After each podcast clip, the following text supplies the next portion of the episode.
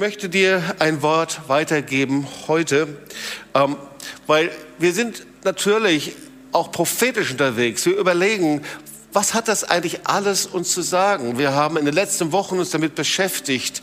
Was hat das zu bedeuten, weltweit, historisch, kirchengeschichtlich, dass die Türen verschlossen sind? Und wir sind immer wieder auf ein Wort gestoßen, dieses Wort eben von Noah, der äh, die Türen hinter sich verschlossen hatte, Noah und die Sintflut. Und diese verschlossenen Türen, die haben uns immer wieder begleitet. Und wir sehen, wie es immer wieder in der Bibel um diese Türen geht, die sich verschließen hinter uns und gleichzeitig aber auch um die Botschaft, dass Gott eben die Türen öffnet.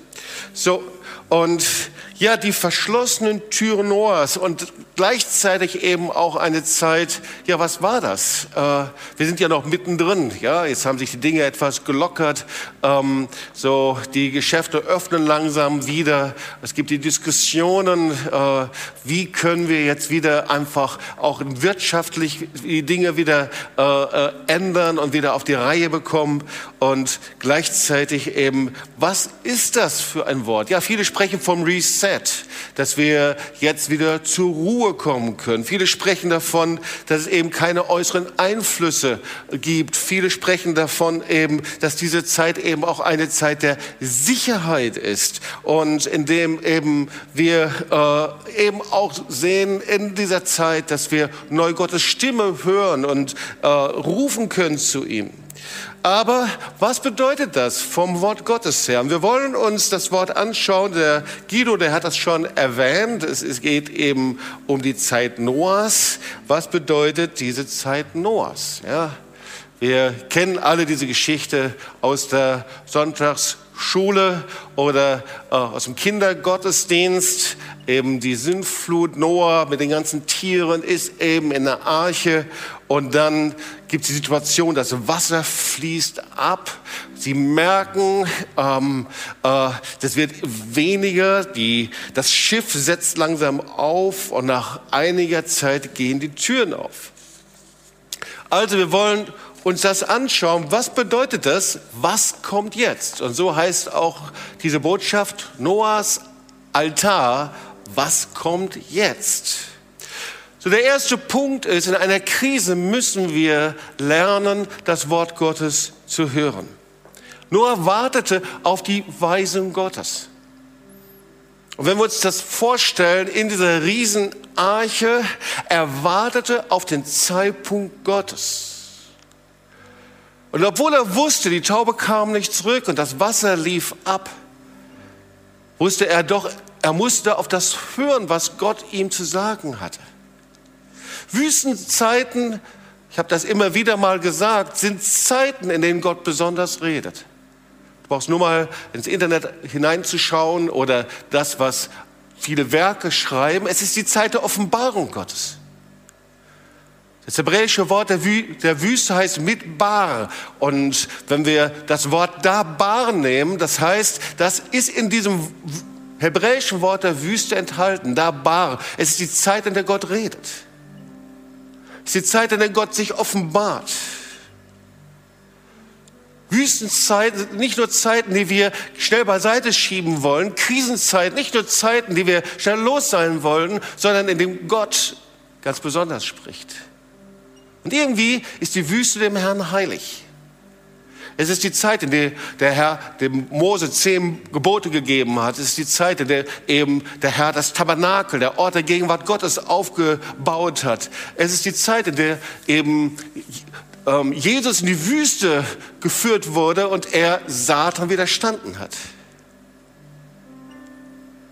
Und wir lesen im Psalm 84, Vers 7, wenn sie durchs dürre Tal ziehen, wird es ihnen zum Quellgrund und Frühregen hüllt es in Segen. Also es ist die Zeit, in der Heilige Geist kommt.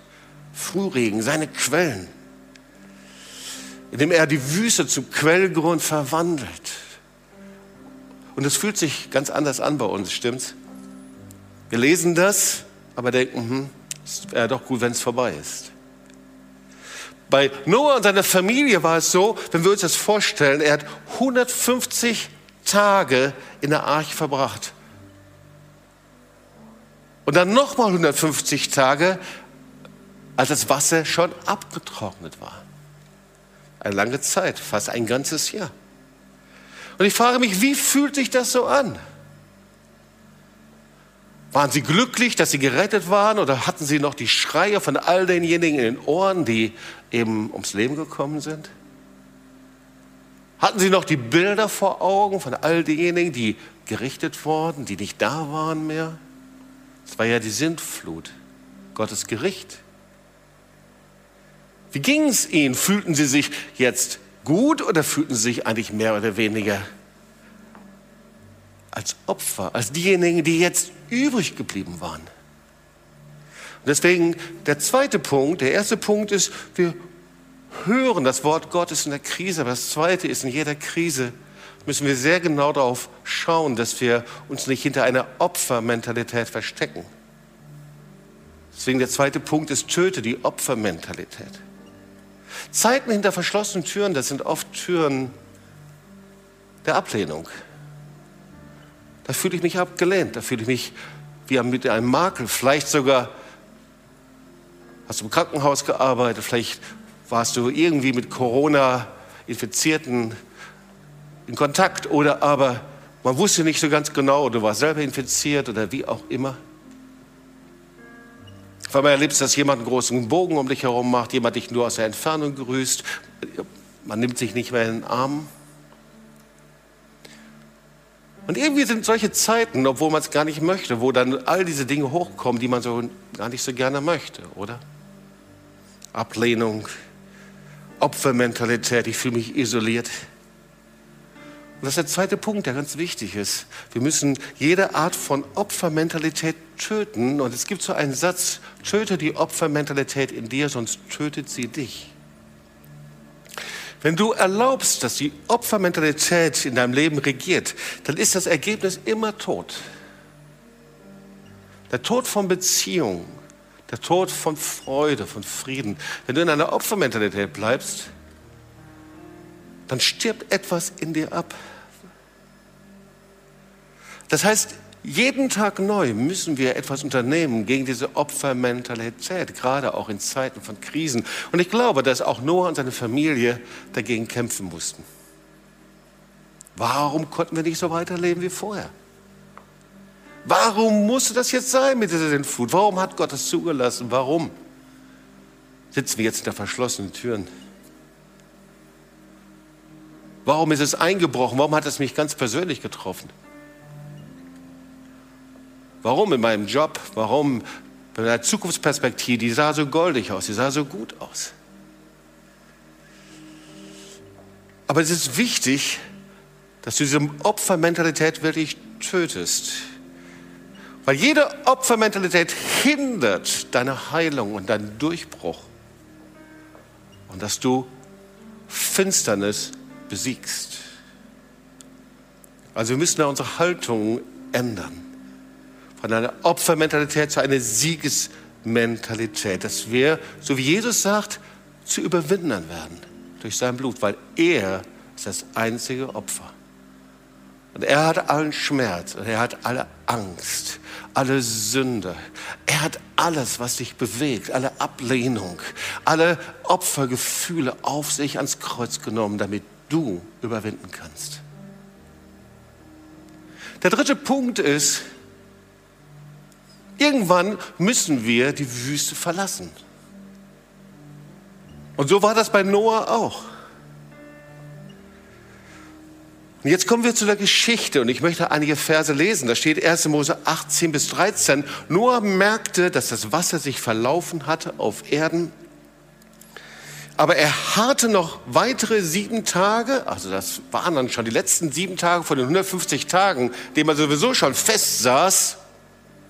Und er ließ die Taube ausfliegen und sie kamen nicht wieder zu ihm.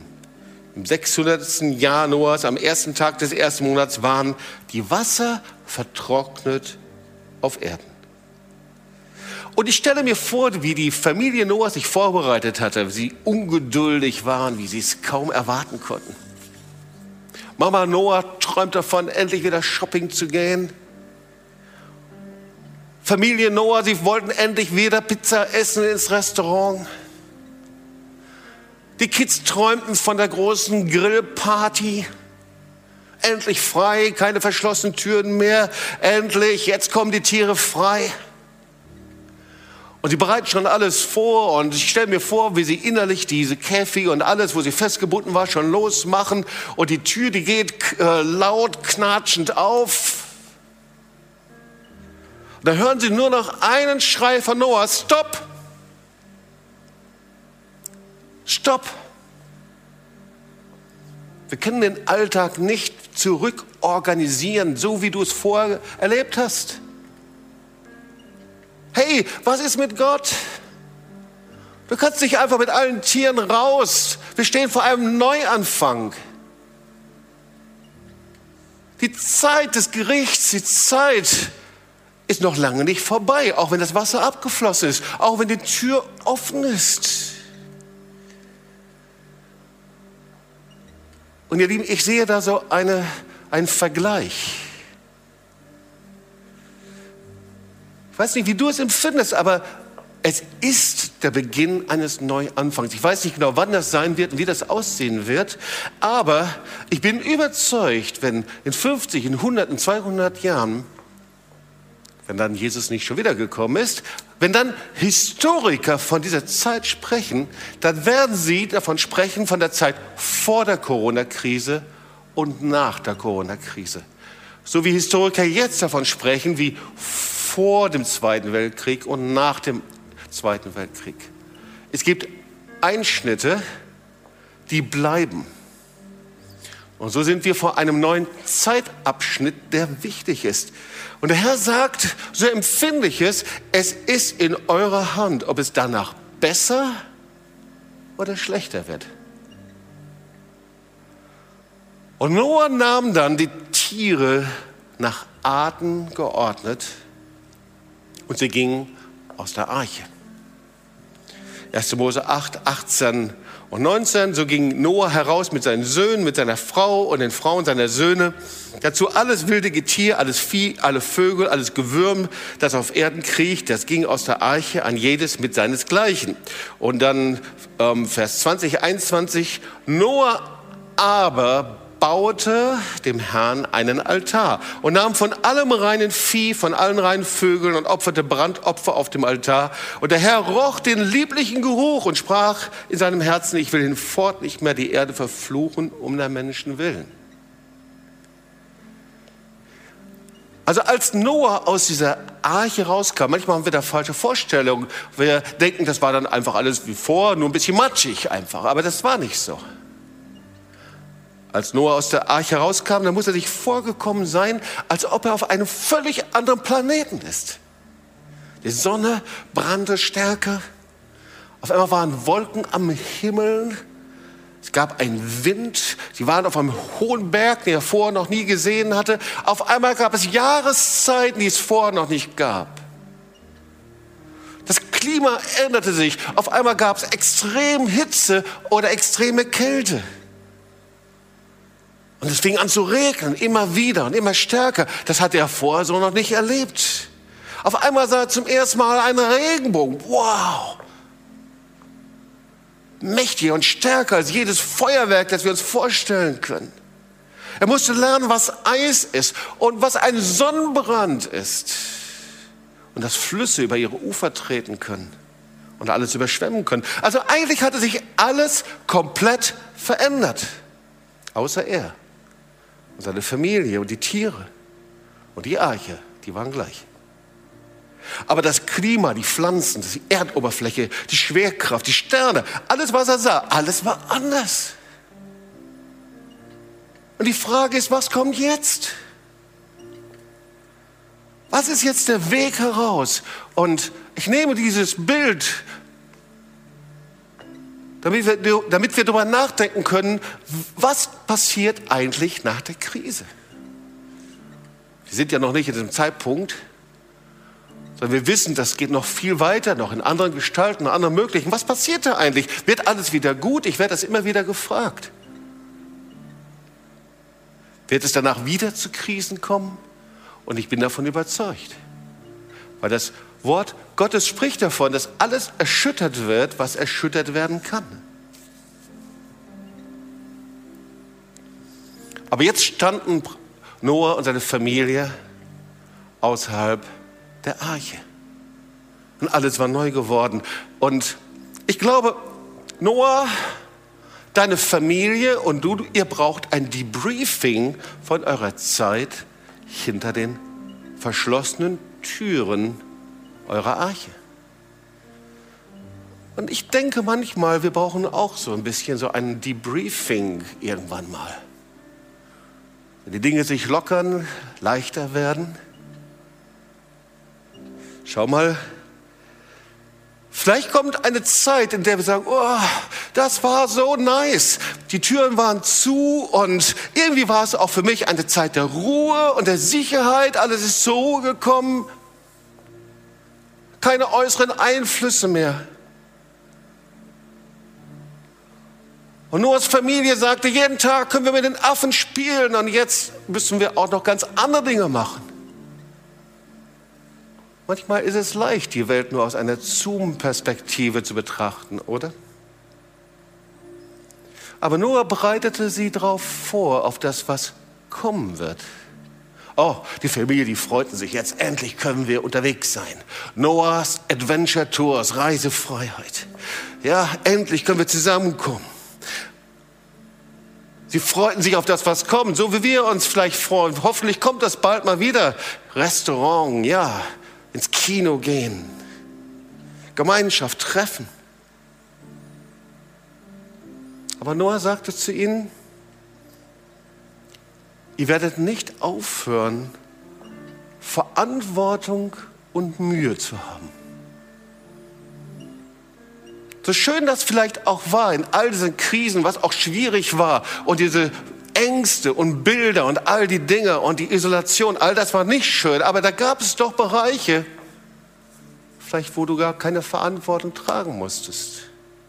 Und auf einmal wird dir jeder Weg zu lang, jede Investition zu schwer. Noah, deine Familie braucht vielleicht eine Art Debriefing von der Zeit hinter den verschlossenen Türen. Solange die Erde steht, soll ich aufhören, Saat und Ernte, Frost und Hitze, Sommer und Winter, Tag und Nacht. Wir haben dieses Wort schon heute in der Opferpredigt gehört. Aber eigentlich, was Gott zu ihnen sagt, ist Noah, die Mühe der Arbeit wird nicht aufhören. Saat und Ernte, es hört nicht auf. Du wirst mit Mühe säen und mit Mühe ernten. Und die Mühe des Klimas hört nicht auf. Saat und Ernte, Frost und Hitze. Du wirst ihm ausgesetzt sein. Die Mühe der Jahreszeiten, Sommer und Winter. Das hört nicht auf. Überschwemmungen hören nicht auf, gewaltige Wasserbewegungen hören nicht auf, Wüsten werden nicht weniger werden, Gletscher werden da sein, Stiere werden aussterben, Erdbeben, Vulkane werden ausbrechen. Und Tag und Nacht, das heißt, es wird Zeiten geben, in denen du müde bist und nachts nicht schlafen kann und tagsüber müde bist. Hast du das Wort schon mal so gehört?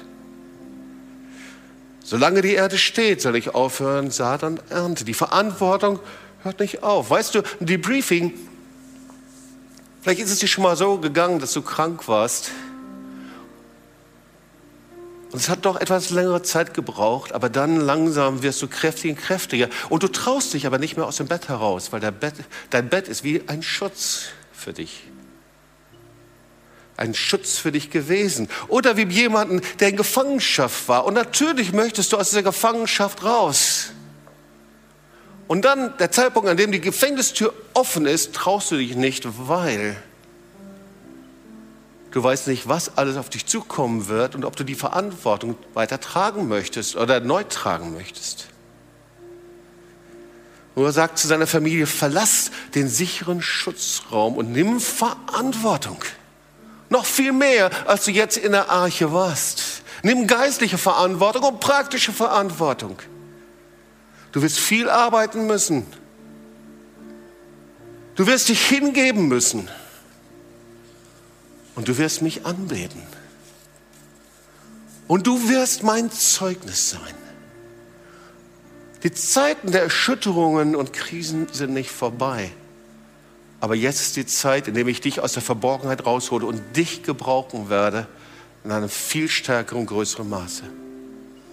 Und er sagt zu Noah, baue einen Altar zu Gebet und Anbetung.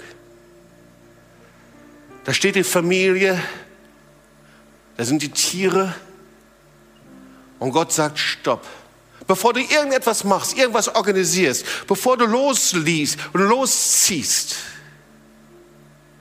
bevor du dich verkriechst in den Schutz und Geborgenheit deiner, deines Hauses, deiner Wohnung, deiner Arche, in der du bist. Ich möchte etwas Neues mit dir machen. Und der Herr sagt, komm, wir bauen einen Altar. Das sagte Noah. Komm, wir bauen Gott einen Altar, um Gott zu ehren und ihn anzubeten. Und dann nahm er Steine, baute sie zusammen, diesen Brandopferaltar.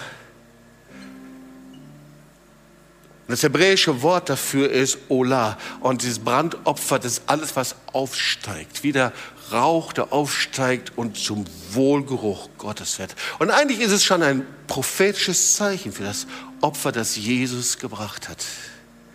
Als er sein Leben für dich und mich gegeben hat. Und dieses, dieser, dieser Brandopferaltar, er steht natürlich für Anbetung für Gebet, ihn zu suchen von ganzem Herzen. Und alles schaute auf einmal nicht mehr auf das, was möglich oder unmöglich ist, auf das, was neu ist oder nicht neu ist, alles, was sich verändert hatte, sondern alle Augen waren auf den lebendigen Gott gerichtet. Das ist der Brandopferaltar. Noah nahm diese reinen Tiere, und opferte sie als ein Zeichen seiner Hingabe und Anbetung. Es war ein Zeichen der Sündenvergebung durch das Blut des Lammes. Es war das Zeichen, wir hören nicht auf, in einem Geist von Buße und Zerbrochenheit Gott zu suchen und anzubeten. Und dieser Brandopferaltar, der steht für unsere Hingabe, für unsere Opferbereitschaft, wie wir leben.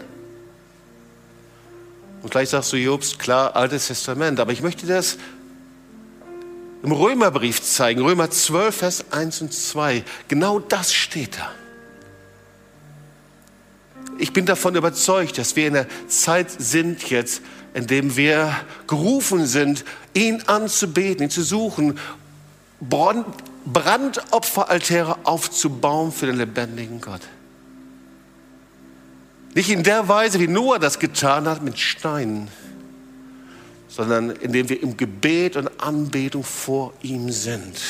Und Paulus schreibt das so, Römer 12, 1 und 2. Ich ermahne euch nun, Brüder und Schwestern, durch die Barmherzigkeit Gottes, dass ihr euren Leib hingebt als ein Opfer, das lebendig, heilig und Gott wohlgefällig sei.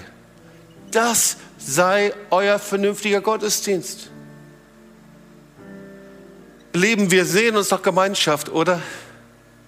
Wir sehen uns danach, endlich geht es wieder, dass man zusammenkommen kann, wenn wir die richtigen Regeln einhalten, Hygieneregeln, und all das wollen wir tun. Aber endlich Gemeinschaft, oder? Dann sagt Gott, hey, hey, pass auf. Wenn ihr einfach nur zusammenkommt, das ist noch kein Gottesdienst. Der Gottesdienst fängt in der Anbetung an. Der Gottesdienst fängt an, indem du deinen Leib hingibst als ein Opfer, das lebendig, heilig und wohlgefällig ist. Das ist der vernünftige Gottesdienst. In deiner Herzenshaltung vor mir, indem du auf mich schaust. Darauf wartet Gott. Und stellt euch nicht dieser Welt gleich sondern ändert euch durch die Erneuerung eures Sinnes, dass ihr prüfen könnt, was Gottes Wille ist, nämlich das Gute und Wohlgefällige und Vollkommene. Wow, was für ein starkes Wort. Titus 1, der Titus 2, Vers 12. Jetzt in dieser Welt sollen wir besonnen, gerecht und voller Hingabe zum lebendigen Gott leben. Das ist der Wohlgeruch von Gott. Dein Gottesdienst fängt gerade dort an, wo du bist.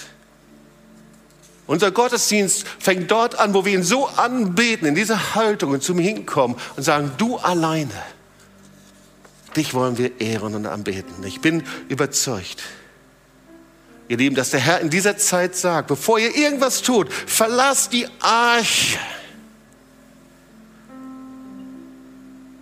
Verlass diesen, diesen sicheren Ort deines Schutzraumes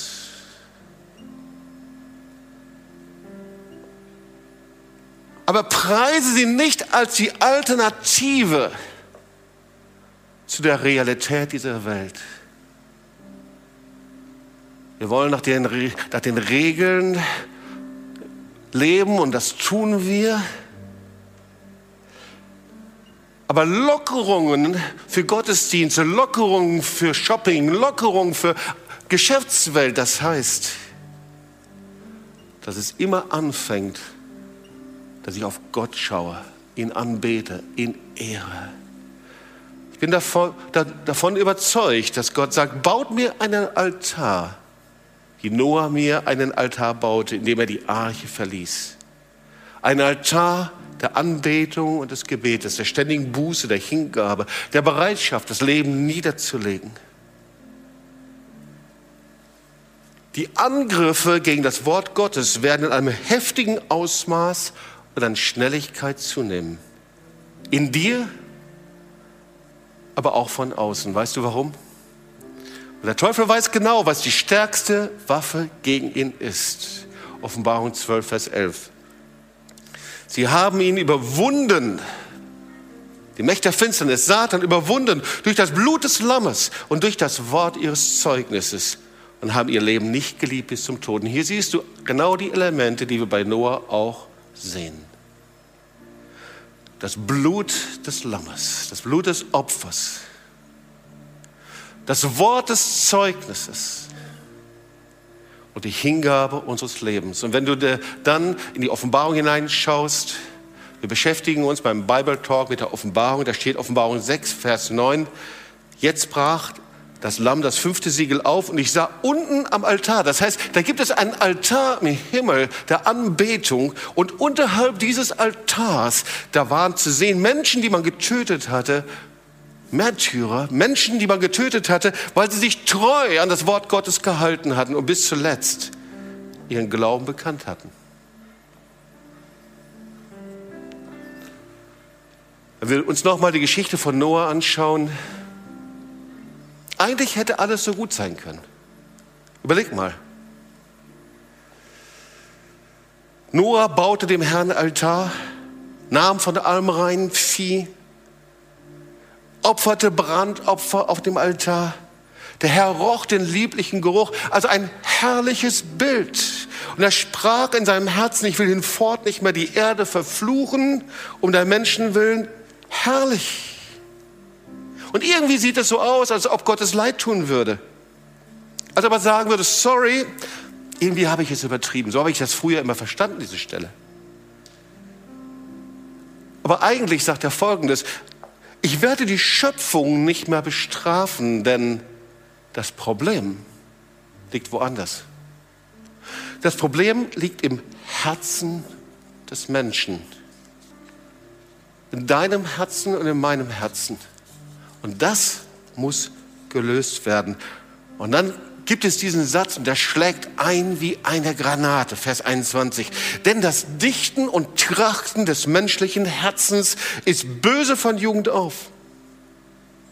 Und ihr Lieben, das ist der Satz, an dem sich die Geister scheiden. Das ist der Satz, womit die aufgeklärte Welt heute die größten Probleme hat. Ich erinnere mich an die Diskussion mit meinem Vater, der Humanist war und ganz im Sinne der Aufklärung gedacht und gelebt hat. Und die Diskussion ging genau darum, hat der Mensch ein gutes Herz?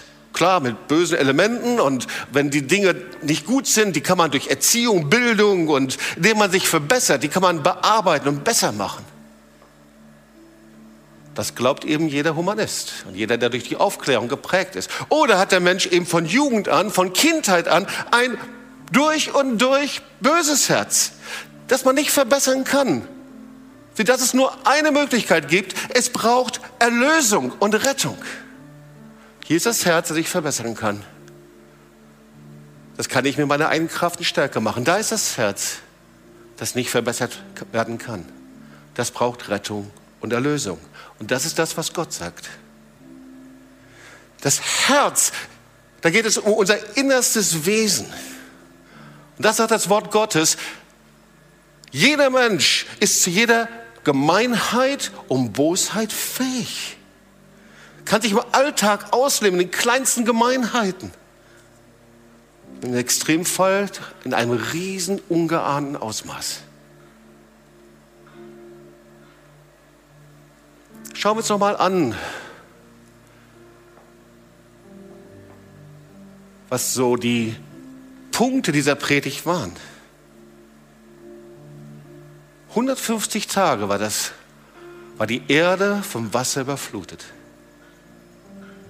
Dann setzte, nach, setzte die Arche Noah auf und 150 weitere Tage brauchte es, bis das Wasser abgeflossen war. Dann baute Noah einen Brandopferaltar auf. Und der Herr sagte, ich will hinfort den Erdboden nicht noch einmal um der Menschen willen verfluchen. Denn das Sinnen und Trachten des Menschenherzens ist böse von Jugend auf. Das war das Urteil Gottes. Das ist das Urteil Gottes über uns Menschen immer noch. Heute, zu jedem Menschen der modernen Zeit, zu jedem Menschen der Corona-Krise. Der Mensch ist der gleiche geblieben. Und du brauchst nur in eine Tageszeitung hineinschauen. Jedes Boulevardblatt, jede Nachrichtensendung, jeder Krimi, jeder Spielfilm im Fernsehen, Kino, alle belegen das. Überall wird die Gesinnung vom Menschen sichtbar. Am Arbeitsplatz, Sportverein, Familien, Ehe, Politik, Wirtschaft. Und ihr Lieben, böse ist nach dem Zeugnis der Bibel jede Gesinnung, jede Haltung, die im Widerspruch zu den Geboten Gottes steht. Und das ist seit dem Sündenfall der Fall, als der Mensch sich von Gott trennte. Seitdem ist das Sinnen und Trachten des menschlichen Herzens einfach böse. Von Jugend an befindet er sich in Auflehnung gegen den lebendigen Gott und im Widerspruch zu seinem Willen. Und gute Vorsätze ändern das nicht. Du kannst noch so selbstdiszipliniert sein, die Dinge vornehmen. Du kannst versuchen, die Dinge richtig gut zu machen. Aber ein anderer Mensch wirst du dadurch nicht. Das Wort Gottes sagt, um ein neuer Mensch zu werden, da musst du von neuem geboren werden. Da musst du durch den Geist Gottes wiedergeboren werden.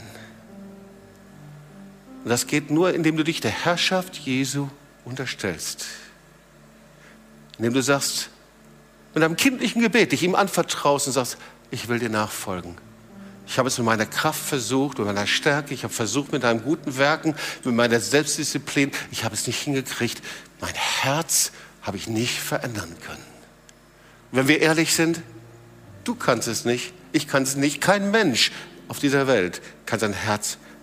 Aber das Wort Gottes sagt, wenn jemand Christus gehört, wenn jemand Jesus gehört, dann wird er zu einer neuen Schöpfung. Das Alte ist vergangen, siehe, alles ist neu geworden. Hey, warum probierst du das nicht einfach mal? Weißt du, böse im biblischen Sinn, das bedeutet nicht unbedingt, dass du von morgens bis abends einfach nur schreckliche Dinge dir ausdenkst, eine Messer in der Hand hast und die Gemeinheiten ausdenkst. Böse im biblischen Sinn, das ist die Herzenshaltung des Menschen, der ohne Gott lebt, der nicht nach ihm fragt, seinen Willen nicht tun will. Das meint die Bibel mit böse. Und die Trennung von Gott, das bezeichnet die Bibel als Sünde.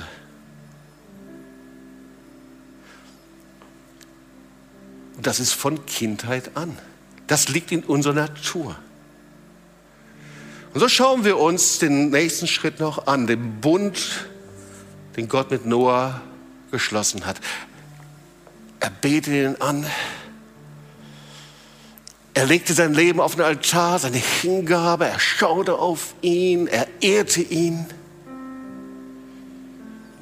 Und dann liest du in Vers 9, in Kapitel 9, Vers 1, und Gott segnet Noah und seine Söhne und sprach, seid fruchtbar und mehret euch und füllt die Erde. Und dann wiederholt er es nochmal, seid fruchtbar, mehret euch, regt euch auf Erden, dass eure viel drauf werden. Übrigens, er hat nie gesagt, dass irgendwann mal genug Menschen auf der Erde leben werden und dass irgendwann mal es über, wegen Überfüllung geschlossen ist.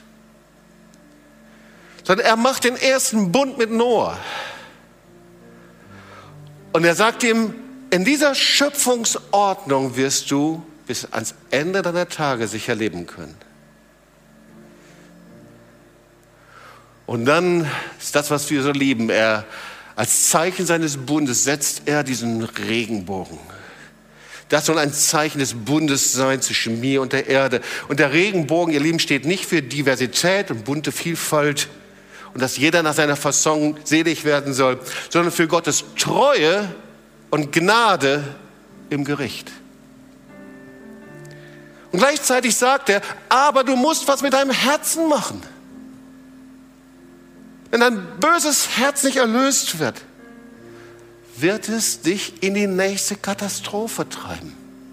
Er sagt das zu dir und zu mir.